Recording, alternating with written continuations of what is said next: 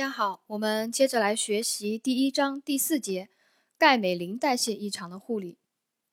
第一个钙代谢异常，正常血清钙它的值是在二点二五毫摩每升到二点七五毫摩每升啊，血清钙正常值二点二五到二点七五毫摩每升。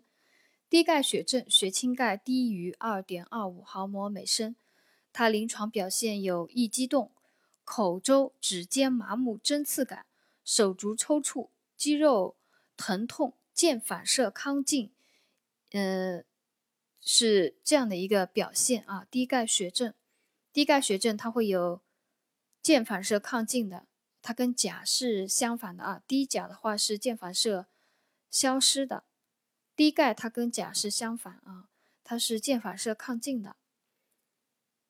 治疗低钙呢，它的方法有第一个处理原发病，第二第二个就是补钙，第三个纠正碱中毒啊。看来碱中毒会引起一个低钙血症。那么在这里给大家补充一个知识点：为什么碱中毒会引起低钙血症？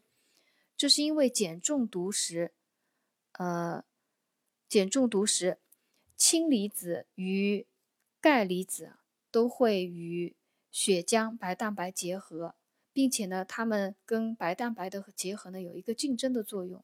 当碱中毒时，氢离子与氢离子减少，碱中毒氢离子少嘛，氢离子与白蛋白的结合就少了，白蛋白与钙离子的结合就多了，导致一个血钙的降低啊。这是碱中毒它为什么会引起一个低钙？我给大家补充这样一个知识点，这样呢，大家就。呃，记得比较牢了。纠正碱中毒可以，同时也就纠正了低钙血症。第二个高钙血症，高钙血症血清钙高于二点七五毫摩每升，病人表现疲乏无力、厌食、恶心、便秘多尿，重者呢头痛、身痛，呃，再重者可出现心律失常。血清钙如果高达。四到五毫摩每升时可危及生命。它的治疗一个就是治疗原发病，还有一个就是降钙和排钙。呃，这是讲的钙代谢异常的一些知识点啊。下面一个知识点是镁代谢异常。第一个是低镁血症，血清镁低于零点七五毫摩每升，呃，这是低镁血症。镁的血清镁的正常值在零点七五到一点二五之间啊，在一点零点七五到一点二五毫摩每升，血清镁的一个正常值。镁低于零点七五毫摩每升时，呃，低镁血症，原因有摄入不足或者排出过多。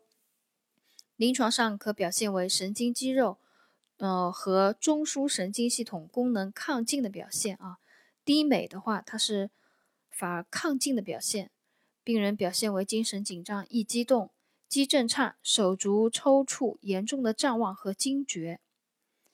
它的治疗主要一个对，呃对症处理，补充镁制剂，低镁啊，补充镁制剂，轻者口服，重者可以静脉滴注啊，警惕镁中毒。第二个高镁血症，高镁血症它的表现呢就与。低钾血症相类似啊，都有一个键反射减弱或者消失，呃，表现为中枢周围神经传导障碍，肌肉软弱无力，反应迟钝，血压下降，严重者出现呼吸抑制、心脏停搏。这个高镁和低钾它的症状相类似啊，非常的类似，都有键反射减弱消失，肌肉软弱无力，反应迟钝，血压下降。呼吸抑制，甚至心脏停搏。高镁的话，血清镁是高于一点二五毫摩每升的。治疗高镁血症呢，应该立即停用含镁的制剂，静脉注射百分之十的葡萄糖酸钙或者氯化钙，对抗镁对心肌和肌肉的抑制作用。啊，这个钙啊，葡萄糖、葡萄糖酸钙和或者是氯化钙，它能对抗。镁对心脏和肌肉的抑制作用，同时呢，也能对抗钾啊，也能对抗钾对呃心肌的抑制作用。高钾血症的时候呢，也是用那个葡萄糖酸钙和氯化钙来抗钾的。高镁的时候呢，高镁的时候呢，也是选择葡萄糖酸钙百分之十的葡萄糖酸钙和氯化钙来对抗镁的一个抑制作用的。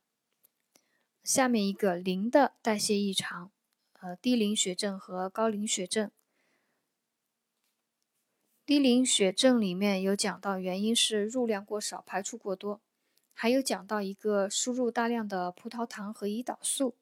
输入大量葡萄糖和胰岛素，我们前面有讲过会引起低钾，啊，在这里也讲到它会引起一个低磷，啊，大量输入葡萄糖和胰岛素不仅可以引起低钾，还可以引起低磷血症。